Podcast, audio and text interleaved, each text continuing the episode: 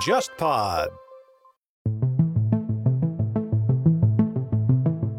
八年左右，包括三得利，包括另一个生产商叫妮卡下面的几个产品吧，连续的在国际的一些烈酒大赛上面获奖，就一一下子引发了一个巨大的一个需求的增长。因为威士忌这个东西其实是一个生产周期非常漫长的一个东西，当你短时间内市场里面出现巨大的需求的时候，你的产能是没有办法补上来的，所以导致国内的售价其实是一直是比较高的。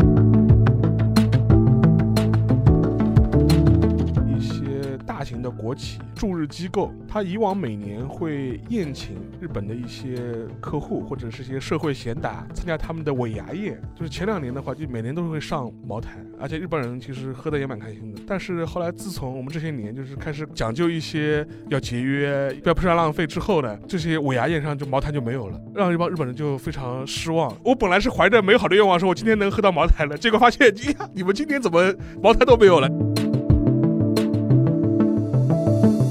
我觉得现在最讽刺的就是说，韩国很多东西是靠官方推动，日本就是推不动，完全是民间自发的。你像漫画什么的，完全是内容生产者过于牛逼。一个是它内容生产者本身的质量够好，还有一种是在海内外有很多的自干五，他是很主动的，愿意去为日本的文化做推广，而不是一个官方主导的东西。大家好，我是樊玉茹，大家好，我是安欣欣。大家好，我是钱老板。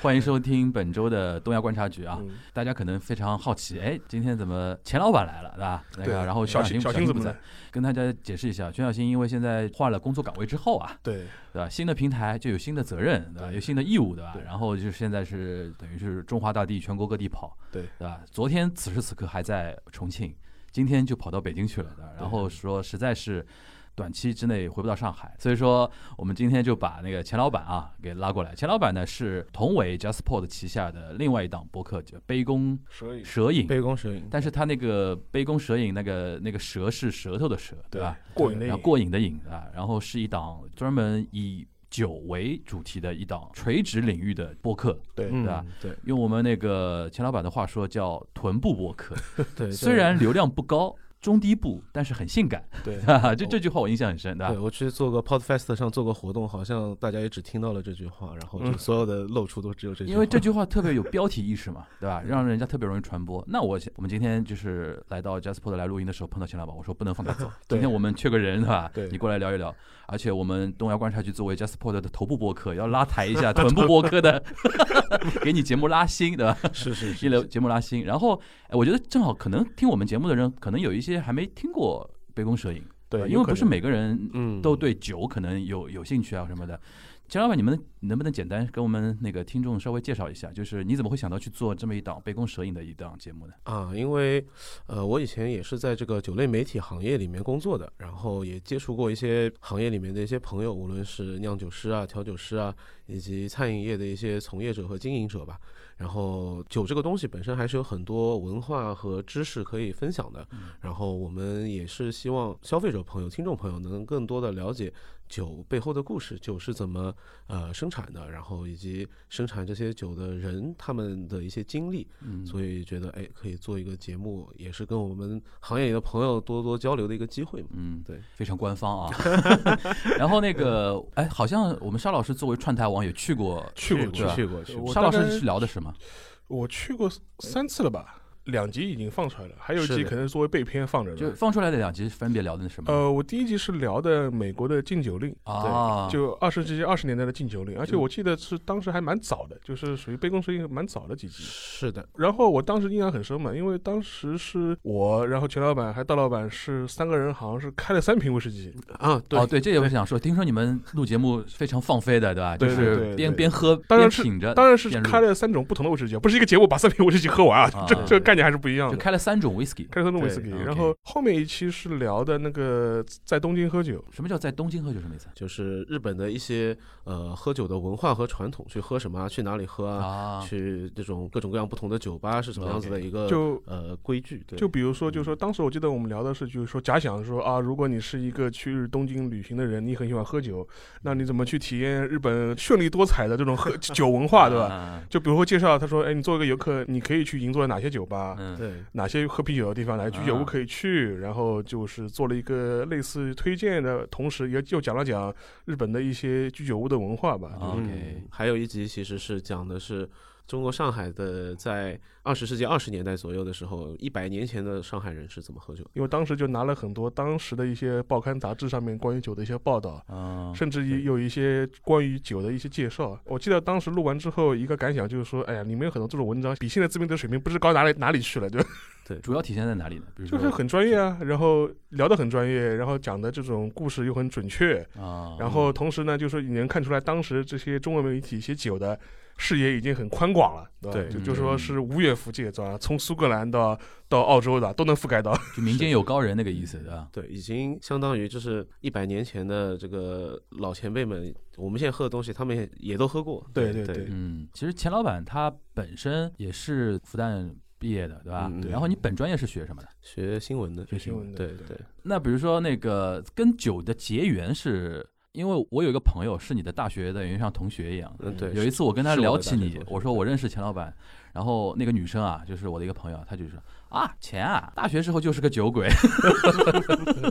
对啊，就是你跟你跟酒的结缘，可以跟我们稍微分享一下啊。嗯，大学的时候，我其实我承认会喝一点，但是大学生不懂嘛，然后那时候也没什么啊钱嘛，就其实也就是为了喝而喝，就是纯粹的去呃随便随便喝喝。嗯然后后来其实真的去开始进入这个行业，或者说去研究这些东西的话，就是我工作以后第一份工作是在一个媒体里面写商业稿件，然后我嗯们那个组叫做消费品。可能会关注一些烟酒茶糖啊、零售啊、服装啊、家具啊，就各种各样这种和消费有关的一些嗯题材。那时候我们组呢都是女生，只有我一个男记者，嗯，然后那些喝的责任就扔哎扔到你身上了，这个酒这种东西嘛，就交给我来写。烟酒茶糖，糖是归女生的，然后烟酒都归你了，对吧？呃烟烟是没有的啊，烟是没有不能不不能不能报的，不能报不报的，那就酒就归你了。对，当时反正女生那边可能会有一些医疗啊、化妆品啊啊这些，呃，奶粉啊、食品饮料、餐饮这些，可能其他几个同事会做，嗯然后酒这边主要是我在做，嗯然后就会和蛮多的品牌和酒商和嗯那些呃开酒吧的经营者们打交道，嗯，然后我觉得，哎，这个确实里面有很多的学问，也有很多有嗯意思的故事。然后我嗯觉得这个可能，对啊，你说这个肯定比其他的那些嗯消费品领域，什么超市啊什么的要好玩一点，对吧对？深很深嘛，对吧？一个领域扎进去之后，会发觉好像有很多东西值得你去学习和挖掘的，对对比较五光十色，就那个比较吸引年轻人。嗯然后我就也比较愿意跟他们在一起聊一些事情。后来我觉嗯得，哎，这个蛮好的。然后在那之后，我就比较专注的去介入这个行业里面的一些。嗯那你比如说你现在做杯弓蛇影做到现在，你有没有发觉，比如说怎么样的人群听你的节目听得特别起劲？哎，我觉得其实还蛮多的。其实有一些是比较偏年轻的一些播客听众，嗯他们会一直蛮活跃的去问，比如说我去哪个城市出差去玩儿，有什么好的酒吧可以推荐？哦，对，还有一些也有一些比较成熟的，甚至是行业里面的一些专业人士吧，嗯他们也会来收听。对，因为经常有大佬潜水收听嘛，就我们也比较呃不敢乱造次啊，就是节目还是准备的稍微好一点。对。我觉得年轻人，比如说你刚刚提到到某个城市去打卡，这个好像需求还蛮高的，应该。。对，嗯比如说，比如说你到上海来，哪个酒吧是必定要去的，嗯，或者说你喜欢哪种酒，一定要去哪个酒吧，对吧？嗯所以说，我如果听到这边，大家如果觉得有兴趣的话啊，嗯就是杯弓蛇影啊，舌头的舌，上瘾的瘾，大家可以去搜一下，也属于 Jasper 的啊。对谢谢樊一茹老师的推荐。对，已经已经 两两轮软职了啊，两轮口播了已经。那今天那个钱老板来了，我也硬要跟我们东亚发生点关系呢，就要跟那个日韩的一些酒文化发生一点点关系啊。如果但是但是今天我插一句，就是说是因为全小军不在，说嗯是聊韩国喝酒呢，我们都不专业的，就只能稍微提两句，提两句，提两句，对就是我我们不过多展开，不多过多展开，对吧？但是呢，可以着重聊一聊，就比如说。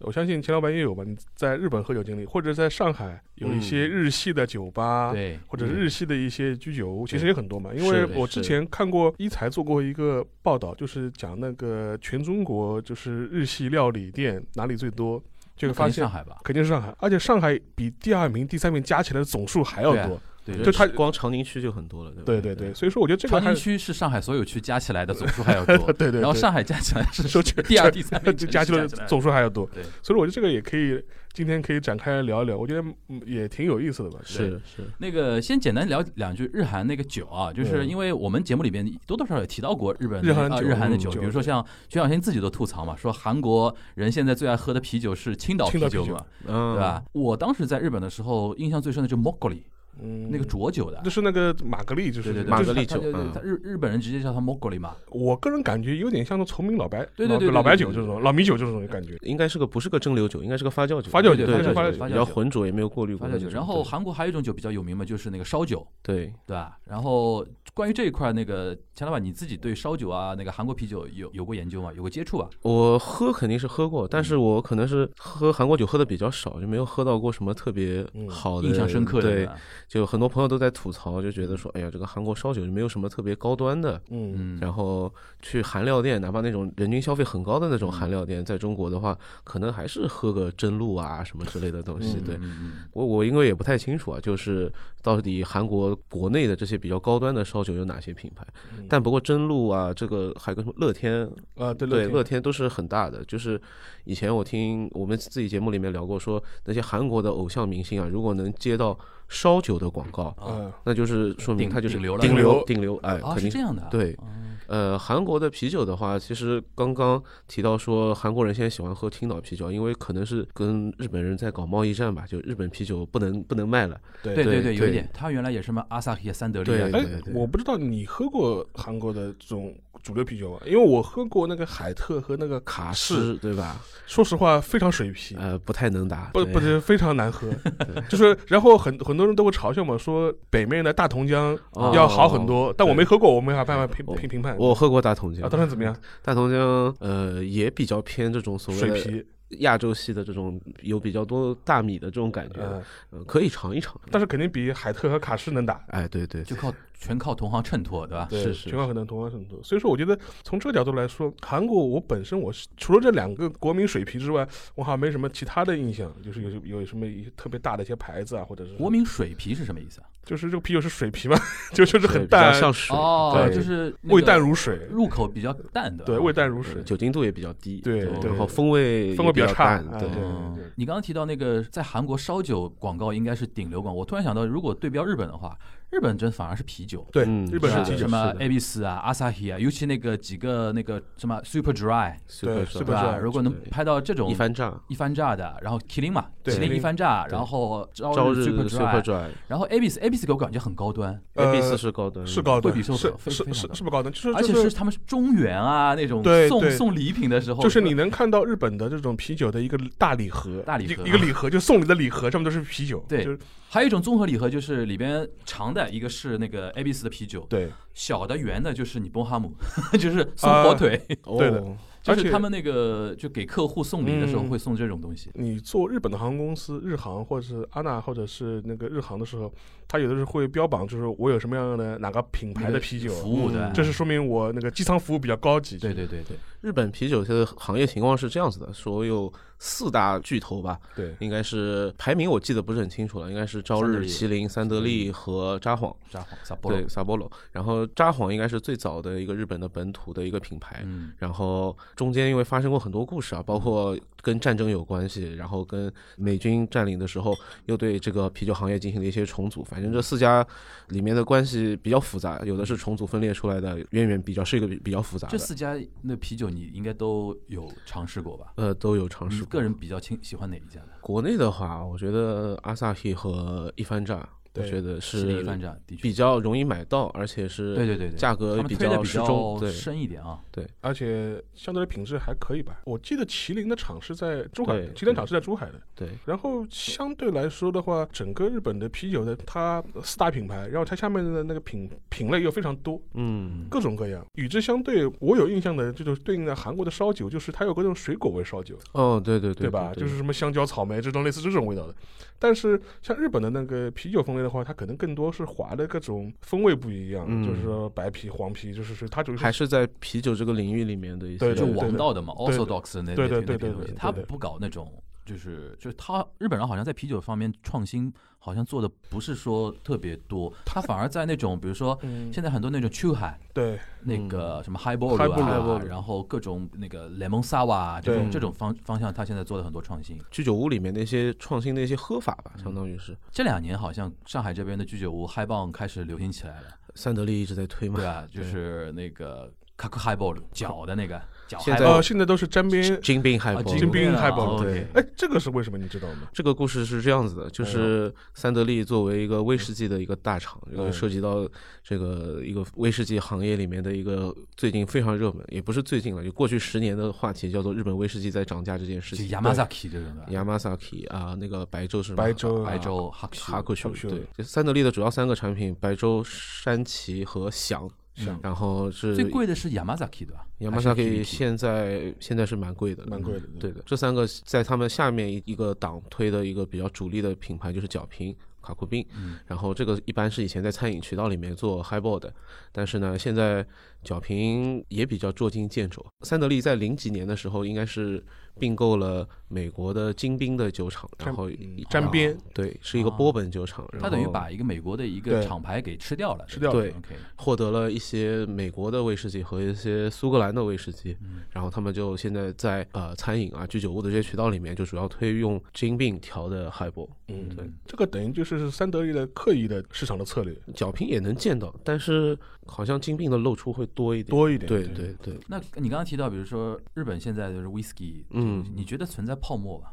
或存在那种炒作吧，我觉得有一部分这个原因，是吧？对，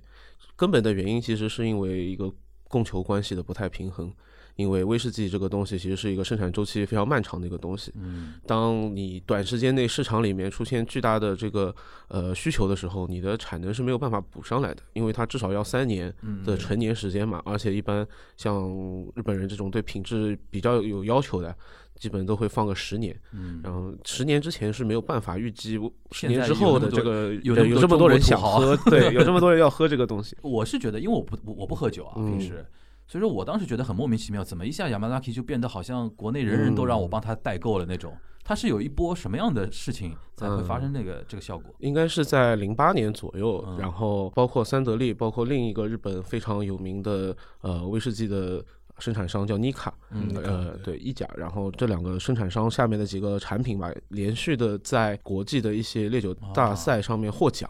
然后就引发了就大家很多的关注吧。就以前也知道这个是个好东西，但是可能就没有这么多的热潮。但是因为不断的得到了曝光之后，其实是一一下子引发了一个巨大的一个需求的增长对。然后中间嘛，其实肯定也有一些这种一批商的囤货炒作的这样子的一个呃这样子一个因素在，嗯所以导致国内的售价其实是一直是比较高的。所以说，反正你在日本的时候就被要求代购了。你一说零八年是是合理的嘛？我零六对年过去的嘛。对，一开始没人跟我聊这个事情的，对我印象中世博会之后，就开始突然要求很多人就说一个你能买到那个什么山崎啊 Yamazaki 吧？嗯，嗯，我一开始以为这是烧酒嗯。和日本清酒，因为日本是这样，清酒上面不是都写汉字的嘛？对，嗯。什么八方美人啊，那那种什么烧酒也写，对吧？烧烧酒对也。也写这种的。我以为一开始是说 Yamazaki 是类似于像这种样的一个烧酒和清酒，我找半天，对。后来他们跟我说是威威士忌，，whisky。我说怎么？你们为什么喝日日本的日本威士忌？威士忌，然后我印象中还有一个是给这波热潮加个火的，是有一年那个晨间剧嗯，对，拍了一啊，个对，是阿正，对阿正阿正，就是一个外国女的吧，嫁给一个日本男的，然后这夫妻两个人好像是在日本推广 whisky 文化的，好像第一波人，对吧？对？对对，然后我记得那个中岛美雪老阿姨还写了首歌叫《麦之歌》，对，啊，木对。吉瓦萨吉，木吉瓦那吉，我吓死了，这个歌唱的我。然后我就觉得说，为什么要拍个晨间剧还去搞那个 whisky 这个东西？我以为是那个嗯三得利的一个植入剧一个东西。所以说从那个时候开始，觉得说一波一波的人开始囤。对然后现在国内就两种嘛，一个就是那个清酒的那个大赛，嗯大赛，一个就是塔记 Yamazaki，对吧？塔基，这个是不是也有点中国中产的一种什么样？有点像身份标签啊，一种。呃，我其实听过一个很有趣的一个观点啊，就是很多在酒吧里面做 bartender 的朋友跟我讲的，就是说那些土豪其实对于威士忌，如果他不太懂的话，他其实又想喝又有点怕，嗯。他就不知道怎么念这些，特别是苏格兰那些名字怪里怪气的，哦对吧？？就是念汉字不会错。对他看到哎山崎白州认识的这些对吧？什么然后想对吧？看看半边，感觉的应该差不多也是这个认识的，对。然后就觉得这个是比较亲切的，他们可以有安全的选择。中国人心态对的，对，你让他又想读，装逼又不想露怯，对啊，你让他读个什么特勒斯嘎子，这这这这什么玩意儿？这是这对，甚甚至过分到什么程度？最近几年，嗯呃，三得利旗下的一个苏格兰的厂酒厂叫 BOMO 嗯波摩，波摩对，对，就是波浪的波，按摩的摩他。出中文版对，他在中国销售的时候是把两个汉字给写上去的，波摩，啊对就三得就差写，拼音来的。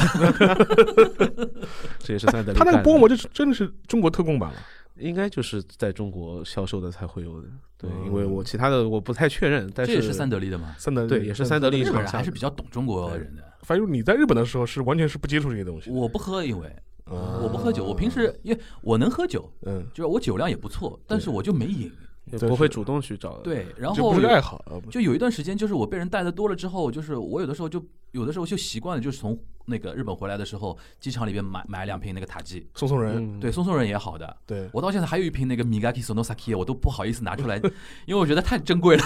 我都我都我都舍不得放了很很久了已经。但是人家跟我说，清酒其实不适宜放太久嘛，对吧？对下次带过来大家喝掉。对对对对对，清酒还是及时喝，没没什么好藏的。对对对对对，那就是我们说说回上海吧，嗯说回上海，刚才那个因为邵老师已经 Q 掉了嘛，嗯钱老板也跟我们稍微那个安利一下了，就是上海如果要喝到好的日本酒、嗯或者日本清酒也好，什么样的酒吧也好，什么清吧，因为我知道好像在上海还有很多酒吧都甚至都是日本人开的，是的，是的，对吧？是的。像有没有这种比较适合大家去打卡的一些点啊什么的，可以稍微嗯介绍一下？上海其实整个夜生活的文化可以说日本人的影响其实是非常巨大的。嗯，上海最早的，但是嗯，日本人这个群体真的很很有意思啊，他们表面上不显山不漏水的。对，但是在就在默默的影响着上海对一些夜生活嗯各方面。最早的一批所谓的威士忌酒吧和做经典鸡尾酒的调酒的酒吧，其实都是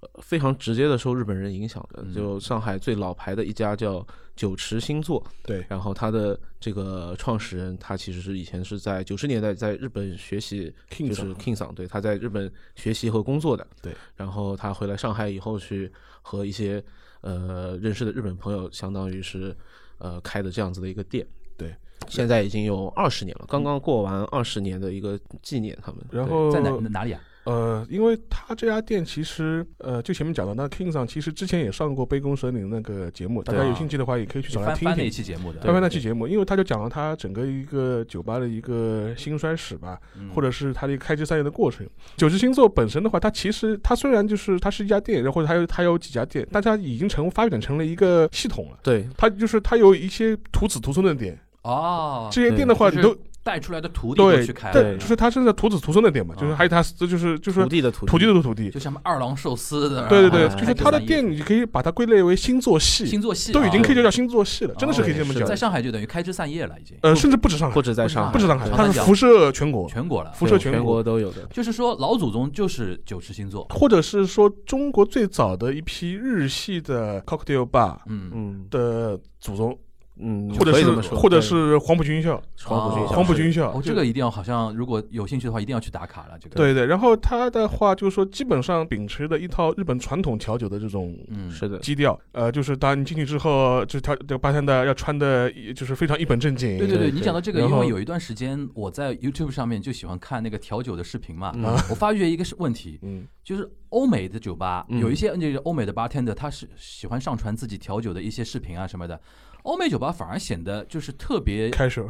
特别那种休闲。休闲，休闲，嗯对。然后那个摇的那个东西啊，不是还嗯。分流派的，一个是一个叫波士顿啊，对吧？一个叫什么？波士顿好像更新一点，波士顿是那个两段的，对两段的。对，那个好像感觉稍稍微酷一点嘛。嗯，然后另一种就是非常 old school 的，对的，全是日本的调酒师，对对对然后穿的像像像就是 C 型 slow，就是对上海人说对对。山清水绿嘛，对吧？然后头梳那种的光亮，对油头，对大背头，然后那个笑起来就非常营业式的那种对对笑容，对いらっしゃいませ，对对对对，在手这边摇。我有段时间特别喜欢看这个东西，对后来我一看，我靠，我说日本人就是这样，就喜欢把欧美进来的那个东西啊， 就玩到极致。对嗯然后现在反过来去用这种 old school 的审美去影响那个欧美人，就像上次我们记得聊咖啡，对，李氏求助也就是那个 Blue Bottle，不就是这这套东西嘛，对吧？那家店在哪里啊？现在？最早的一号店应该是在新乐路上，新乐路上，新乐路店在新乐路上，对，它应该在上海已经有若干家店了，应该在全国应该好像其他几个城市也有。新旧的新新，旧的新，快乐的乐，新新乐大家可以去搜一下，反正店名就知道，大家大众点评搜一下是的，就可以了是的，。是的。是的那个那 King 上一直在那那边吗？King 上要看吧，可能也是有的时候会碰得到他，有的时候也不一定，因为也不太进吧台了。就他上次上节目的时候，信誓旦旦的说要回重新回吧台做，对，但可能有些其他活动比较多啊什么的，他也不是一直在店里。已经是属于上古式的人物了，一般不会轻易下吧台帮你做酒喝。最近好像看他最近做活动好像做的蛮多的，对啊对，可能也是跟他们店庆有关。对，对，那除了这家有特点的之外，还有什么值得推荐？九池星座之外的话，可能有一个受到星座影响比较大的一家叫 XYZ，嗯，那 XYZ 也是一杯经典调酒的名字，然后这家店在上海的大沽路，大沽路上面，对，离上海市政府很近。离电视台也很近，对对，应该是在星座工作过的一个调酒师出来自己开的一个店对，然后就是后徒子徒孙里边相相对比较出色的。啊，对对那家店之前也是有一位日本调酒师在那边工作的，但好像因为疫情期间，然后签证出了点问题，好像就回不来了。对 然后他那家店的话比较有意思，就是你进他的一楼的话，一进门的话，它是有一个很长的一个吧吧台，对，非常长，嗯，大概五六米有吧，他的吧台有十个座位，十个座位，然后。然后啊，它二楼当然有一些散座，有些有些小的一些座位，但是它那个一楼那个吧台，其实我我是每次去的时候，我是觉得最舒看的最舒服的，嗯，嗯，非常有感觉，或者是说能够复原你很多你在日剧里或者日影里啊看到的这种经典酒吧的这种样式。OK，两个中年男人啊，然后就是说下了班之后跑到那去聊一些什么私密话题，仿佛就木村拓哉坐在某个角落，嗯对吧嗯？对对对，就是这种感觉嘛。但它整个一个氛围还是蛮哎，不过你这么一说，我突然想起一件事啊，近几年日本的日剧里边啊，很少出现那种传统酒吧的事情了，有有有，有的有很多是居酒屋了，现在变成。没有？你看那个最近的那个半泽直树嘛，但半泽直树很多是那个那个日料店和居酒屋嘛，对但是它少了，但是今天酒吧的画面也是有。就是他啊跟长谷川博己谈，啊就是谈事情的时候，啊也是在在经典的酒吧里面谈的。因为他们那代年纪的人，就是什么巴布鲁那一代泡沫时代的人，还是比较崇尚这套东西的嘛。。对的，嗯但是我我想说什么，就是现在的日本小年轻啊，对于传统酒酒的文化，对，嗯，他们就没有那个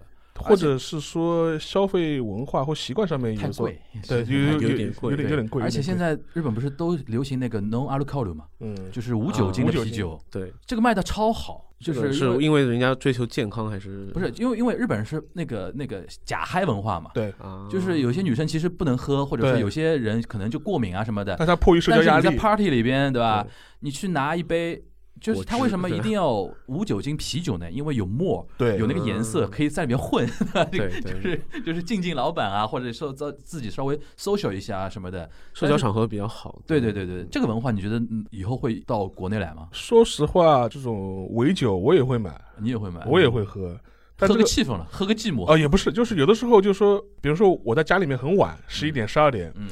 我又想喝点有酒感觉的东西，啊，但是我让我喝酒嘛，感觉好像就是好像对身体的确是好像说有负罪感，那怎么办呢？你让我喝苏打水，感觉好像又差点意思，那怎么办呢？那就摸出一瓶伪酒，就是给自己心理上面就是感觉舒服舒服一点，就是说发发挥这个作用。讲到那个影视的话，其实一个很有名的一个和日本调酒师有关的漫画，后来被改编成动画，就叫《Bartender》。还有真人版，对，还有真人版的电视剧。对，很多在上海认识的这些调酒师朋友，他都看过们都是看着这个东西，然后产生了对这个行业产生了一些憧憧憬对永远是这样的，就像踢球，就是看了足球小将的对对对对 那个意思。对，然后那里面就是个很典型的那种日式的酒吧的风格，就穿的非常的好看、严肃，对然后三件套，然后非常正经的跟你去一些交流。对对，普及文化嘛，而且他每次那个漫画或者或者动画，就是他还会讲一款酒，或者是讲一款鸡尾酒的来历，嗯，然后套上一个非常深夜食堂式的啊故，事，温暖人心的小故事。经典套路，经典套路经典套路 OK，最近好像还出了新的第三卷还是第几卷，还在出啊？还在出。然后是他到巴黎去打工的一个故事，这个主人公到巴黎的酒吧里面去。对，就是 bartender 版的，岛根座，对对对啊对，有点像对 bartender 版岛根座的那个意思吧？呃，还不太一样还不太一样不太一样，因为它比较，其实说实话，它比较像深夜食堂，啊，对就是比较孤独美食家那套东西。就是基本上是拿拿酒来温暖人心，就是一个酒的鸡汤，就是酒的对鸡汤。啊对对对，每一季都是这么一个鸡汤的故事但是是用酒的方式帮你讲。OK OK，就比如说有的就是深夜食堂是用吃，对对吧？它是用酒，但是它的好处是什么呢？就是对很多人来说，它会塑造一个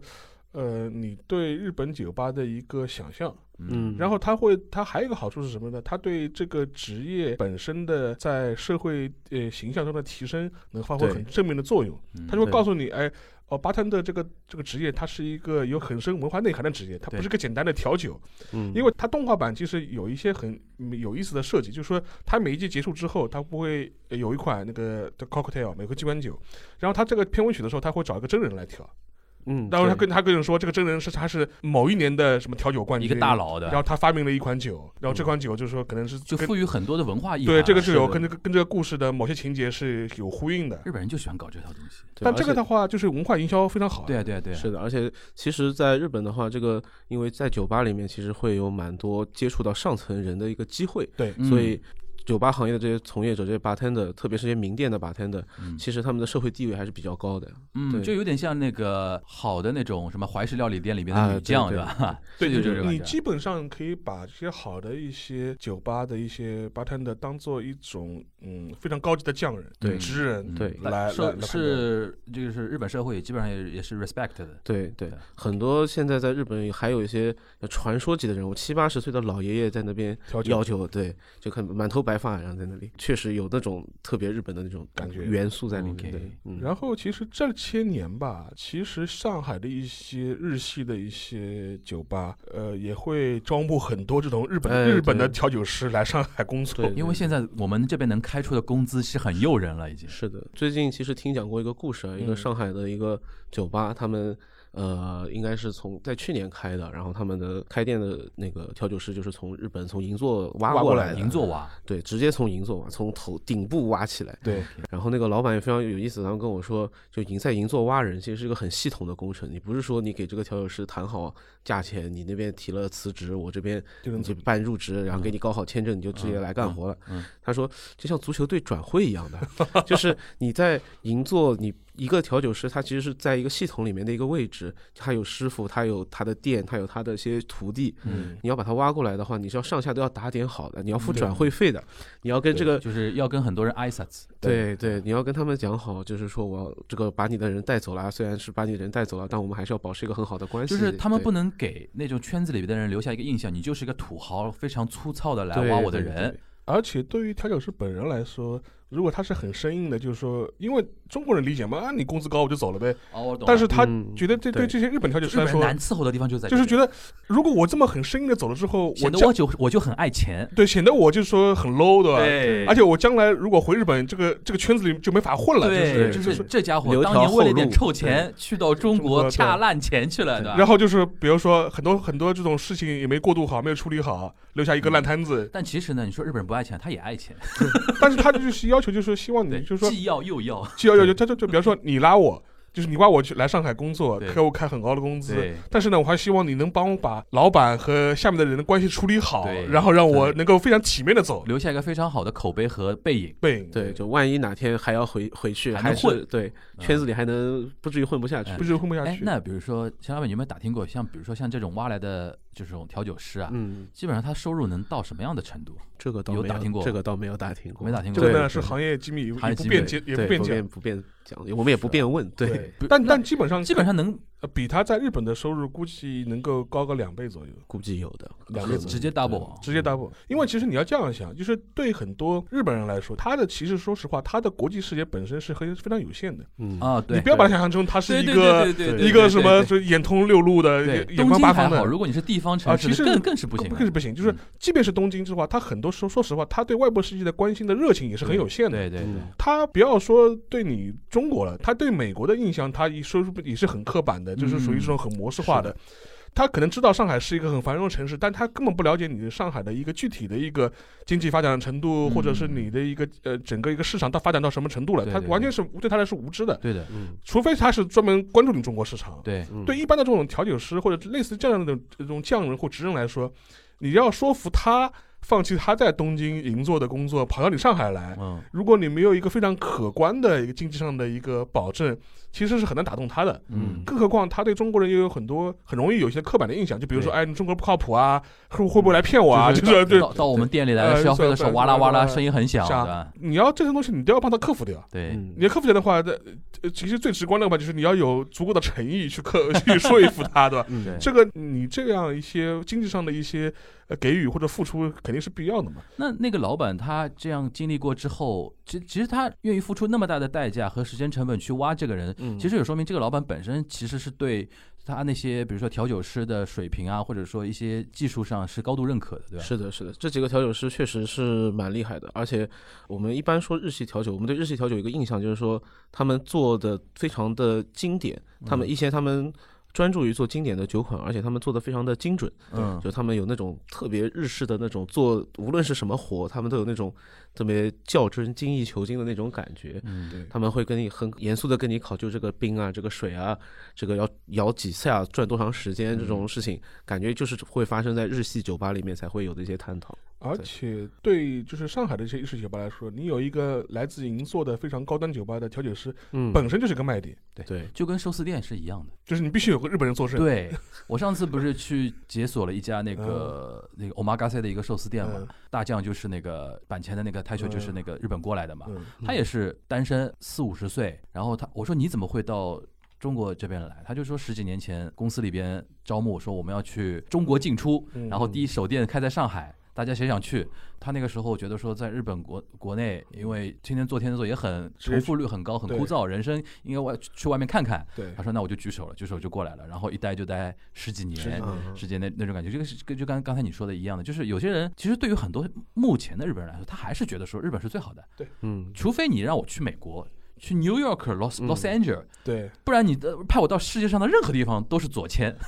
对，是的。而且现在问题就是说，很多人就是他真去了 New York 或真去了洛杉矶的时候，他又会觉得非常失望，嗯他觉得还是没有日本舒服。但是我问很多人啊，嗯就是到了上海之后，很少有对说上海说失望的。嗯我那天我去的那个寿司店也是在那个长宁嘛，就是在那个日领馆附近。嗯，我边吃边跟他聊天，我说像你来上海十多年，你觉得上海跟东京区别大不大？他就直接说，他说在我们这一块，就长宁古北那一块，日领馆那一块，他说晚上跟新宿你说有什么区别？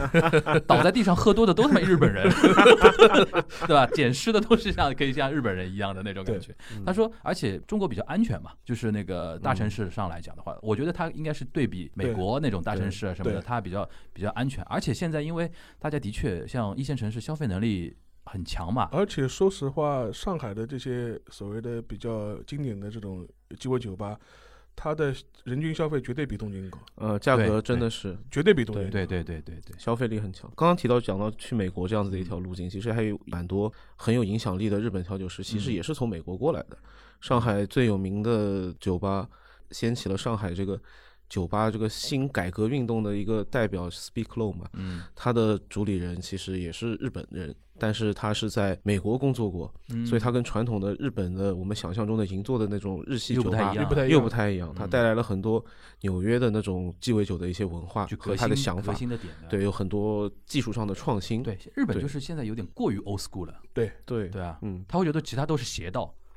对。对吧？你让他搞个什么旋转蒸馏，对吧？他 这个这这个经典酒没有这个东西东西的的，那马提尼怎么会有这种东西，对吧对？对对，都是邪点。嗯，也不是，我觉得他们现在也比较开放吧，也是嗯就是说去呃愿意去尝试这些新的东西了。嗯，特别是在上海的这些日本调酒师，也确实行业里面的交流会比较多一点啊。对然后我听他们吐槽说，这些银座调酒师来上海以后都学坏了，嗯，酒喝多了要送客人 shots，就银座酒吧哪有送客人是 shots 的？对，这个我又不懂了，我又不不喝酒，是是这代表什么意思呢？就是客人聊的比较好，比较好对，就给倒一小杯，说来我们来干个杯啊哦，就是 service 那个意思嘛。对对但一般银座不大会做这种，，OK，对，就是属于很一板一眼的。哦是的，OK，这边这种一般美式的酒吧会比较多，大家去蹦迪的时候点一排 shots，大家一人拿一个喝。对，对 OK，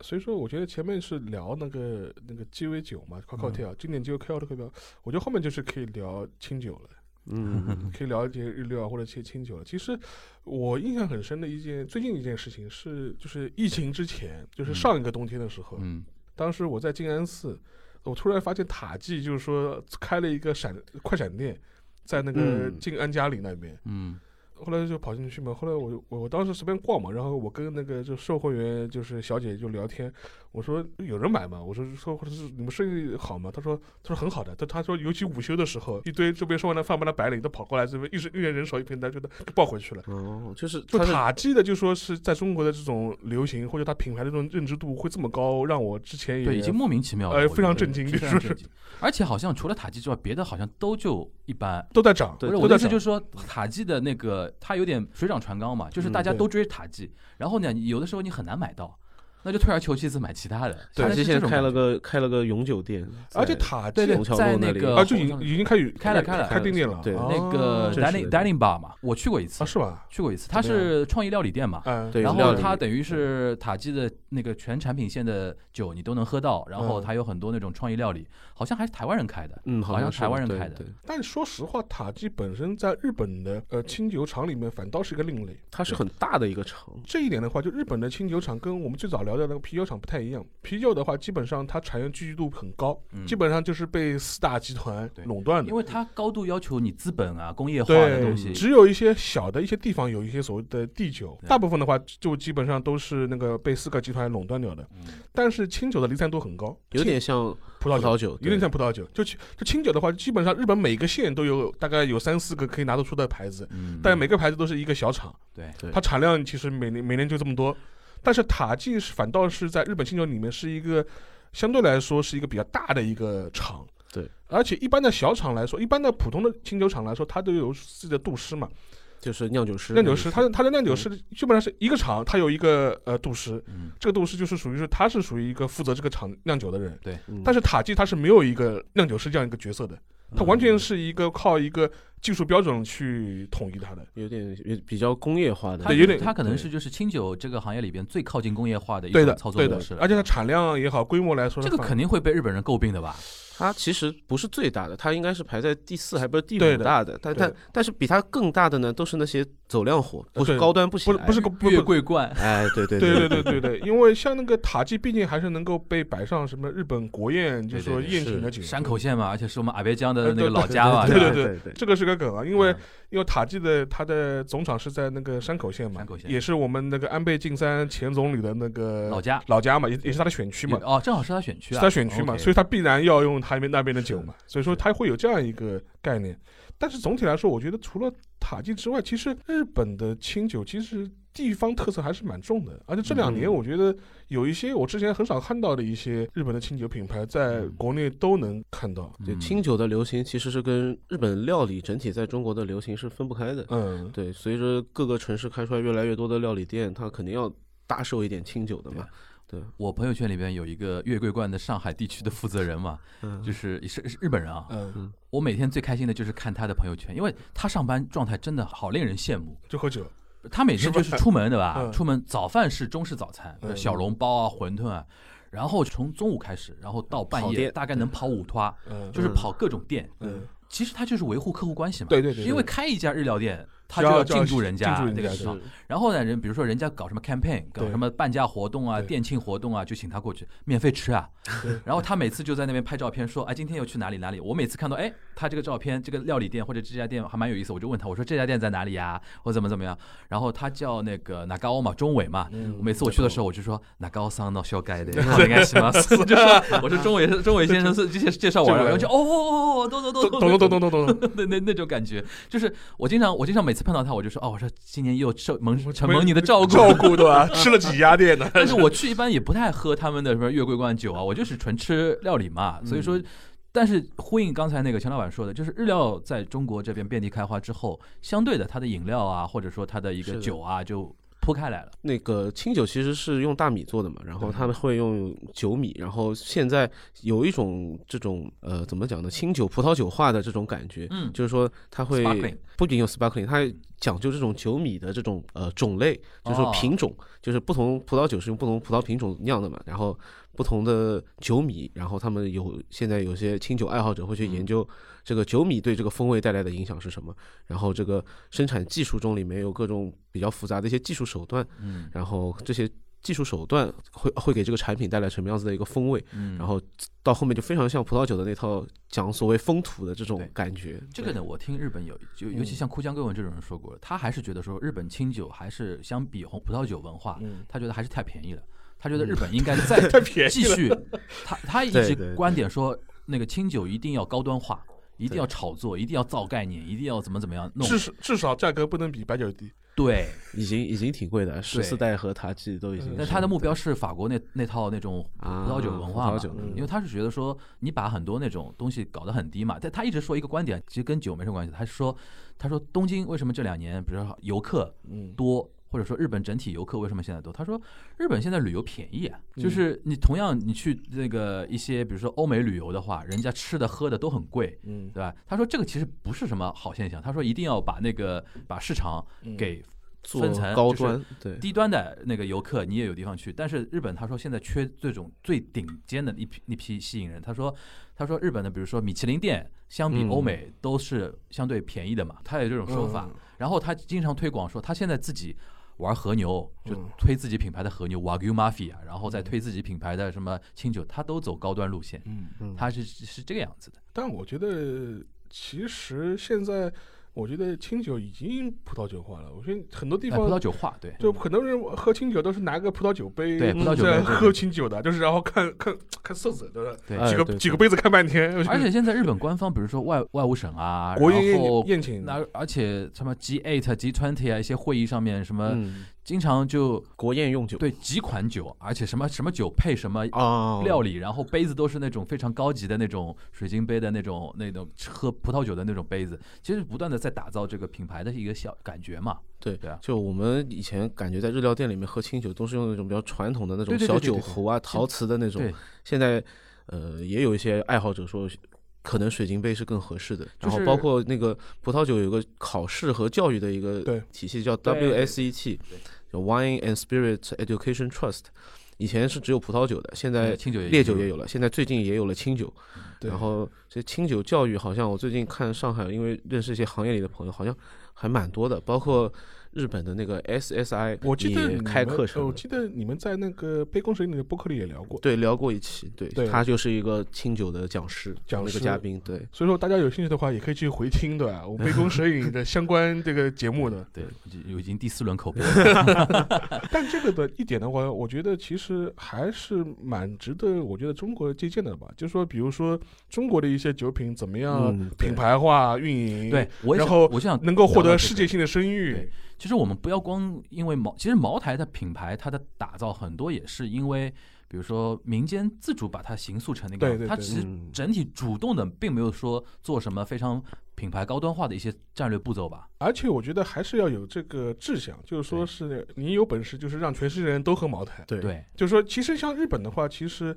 这点其实蛮明显的。不，无论是他有意还是刻意，就是你现在在西方的一些国家城市里面，你都能看到 sake bar，嗯，是的，对就是这个其实蛮难得的。就就是品牌形象已经打啊。就是就说你能够让一帮就是老外愿意去什么一个酒吧里，一个一个专门的 sake bar 去喝清酒去。对对你将来你你能想象说一帮老外说我们必须喝茅台喝茅台吧，就是就我们要喝 白酒吧，白酒吧，对，这个其实江小白，江小白，其实中国料理店，其实在国外其实还是蛮受欢迎的。其实我也不太清楚，在比如说在日本的中餐馆、中华餐厅，他们主要喝配一些什么样子的酒？日本绍中餐绍兴酒，绍兴，日本中餐馆其实分绍兴酒两种啊，一种嗯其实我跟沙老上次聊聊过的，一一种叫马吉诺 g a 马这个酒就是街角转弯非常容易小吃店，小吃店，中华平民的炒个炒饭啊，嗯然后什么那种什么什么 A B 七里 sauce 啊，这个干烧虾仁啊就这种就是日本发明的中华料理啊。嗯然后店主嘛，往往是一个日本老头，夫妻两个人做。像这种店呢，一般他卖酒呢，什么绍兴酒对，是比较多。但是呢，现在日本顶级料理人，就是中华料理店嗯。高级的，嗯。也开始就是说营造一种那个中华的一种感觉的出来了。比如说，他会引进一些，比如说青岛啤酒的高端的一些产品线啊，或者把茅台啊什么的装那个也装点的非常好，而且发明不同的喝法嘛，对嗯对吧？甚至有人有人还在研究以后是不是茅台也要 sparkling 化。因为茅台的话，其实一些国内的一些大型的国企、嗯驻日机构，嗯，他以往每年会宴请日本的一些客户或者是一些社会贤达，嗯参加他们的尾牙宴，就是是这种啊招待一下，对吧？就是前两年的话，就每年都会上茅台，这是嗯必须的，就是不嗯许报的。而且日本人其实喝的也蛮开心的。。对，但是后来自从我们这些年就是开始搞那个反奢侈，反奢侈，对吧？嗯要八荣八耻，对吧？嗯讲究一些要节约、要精简不，要铺张浪费不要铺张浪费。之后呢，这些尾牙宴上就茅台就没有了。那喝什么呢？然后让让让让一帮日本人就非常失望，失望，失望。说我本中日关系我本来是怀着美好的愿望，说我今天能喝到茅台了，结果发现，哎呀，你们今天怎么茅台都没有了？就是大家非都非常失望。对，民间外交靠茅台，这个真的是有一次我在上海这边还搞过那个中日记者，我们这私底下有个聚会嘛，嗯，有一次就是茅台会，一堆人在那边喝白酒，我那天也是拼了，我那天也是拼了，因为我平时不喝酒嘛，，对。白酒对我这种不太爱喝酒的人一下子还蛮刺激的嘛，对。茅台还是值得喝一下的。对。对对对对，但我觉得这个就是 Saki 的他的在全世界的行销、文化营销还是蛮值得我们去对，值得借鉴值得借鉴。因为这种东西，当然你可以说接地气啊，大众消费品啊，有它的价值所在。但是有的时候那种餐饮啊，这个东西，你尤其说你在海外。嗯，占领那种高端文化高地的话，其实对你这个国家的形象什么的文化认知都是有好处的，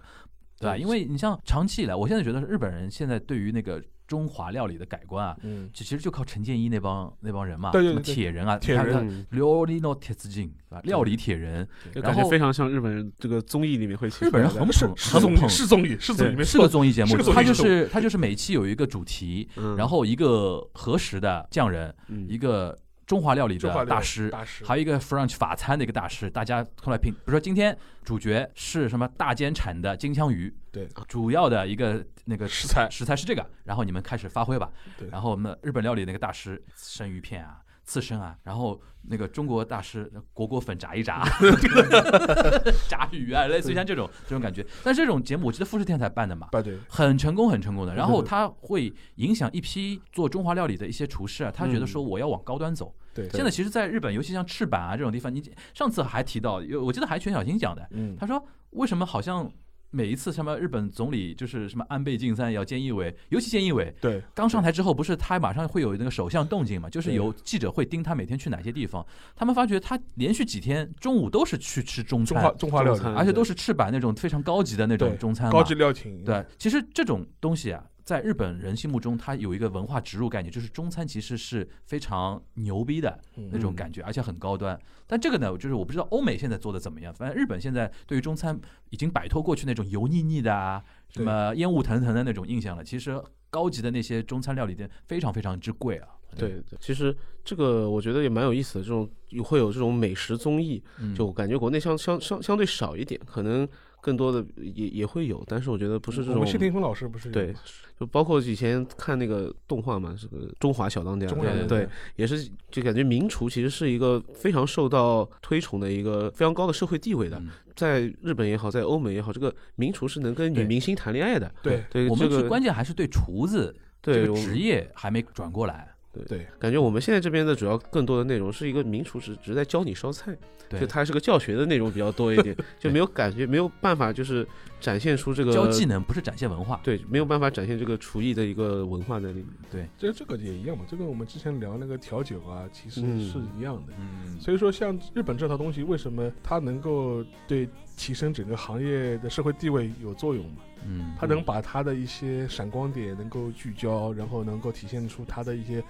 呃文化的这种内涵，嗯然后能拔高他在社会地位中这种显示度。所以说这个我觉得都是有相关关系的，这也是日本人擅擅长做的事情。对对对吧？对，什么东西都把它匠人化、嗯，职人化，嗯对吧？Cool Japan，对，酷，酷酷 Japan 哭 Japan 不要提啊，不要提 伤心的啊，伤心的，伤心的。非常失败。我我今天刚写了一篇文章，就是批判酷 Japan 吗？就就是酷日本还酷吗？酷不下去了，酷不下去了，这。但是问题是，至少是他的日本酒的文化本身，它倒是已经成功的就对外输出了。嗯，我觉得现在最讽刺的就是说，韩国很多东西是靠官方推动，帮了很大的忙。对，日本就是官方想推什么推不动。推不动，完全是民间自发的，你像漫画什么的，完全是那个内容生产者甚至自己过于牛逼。甚至是一个是它内容生产者本身的质量够好，嗯。还有一种是说实话，是因为在海内外有很多的自干舞，自干舞，他很多他是很主动的愿意去为日本的文化做推广，对。是的，而不是一个官方主导的一个东西，，Cool Japan 就好玩就好玩在他提出 Cool Japan，然后推很多很多东西，然后一点都不苦，就是被被下面一帮人呃骗预算嘛，骗预算，骗预算嘛，就是非常可惜的一一个部分啊。但是日本很多文化，它自主研发的一个东西，还比如说你像 bartender 那套东西啊，就是完全民间自己玩起来的嘛，对对吧？这也是我觉得说，今天正好趁钱老板来啊这个机会啊，我们嗯其实酒这个话题，我们一直有非常不是戳过对啊。今天这种非常成体系，但今天因为那个全小新不在，我们就主要关注在日本日本嗯的这个市场里边。但是我觉得这个话题其实蛮有意思的啊，而且还可以展现出很多衍生出来的一些内容啊。所以说听听到我们今天这期节目的话，就首先我们第五波植入啊，就是可以去翻听一下杯弓蛇影，再次感谢。对啊？然后这个臀部播客非常性感的臀部播客这个节目，然后呢，就是我们刚刚才在节目里面提到的一些上海的一些酒吧、对。一些餐厅什么的，大家可以去那个拔个草，去打个卡，对吧？然然后前面聊到的一些点，其实你在那个杯弓蛇影的节目里也都可以有专辑去展开。对嗯你想拓展阅读的话，去找到杯弓蛇影去去继续听一下，对吧？对对对，对，好，那那个我们今天这一期的东亚观察局就到这边，大家拜拜。拜拜。拜拜。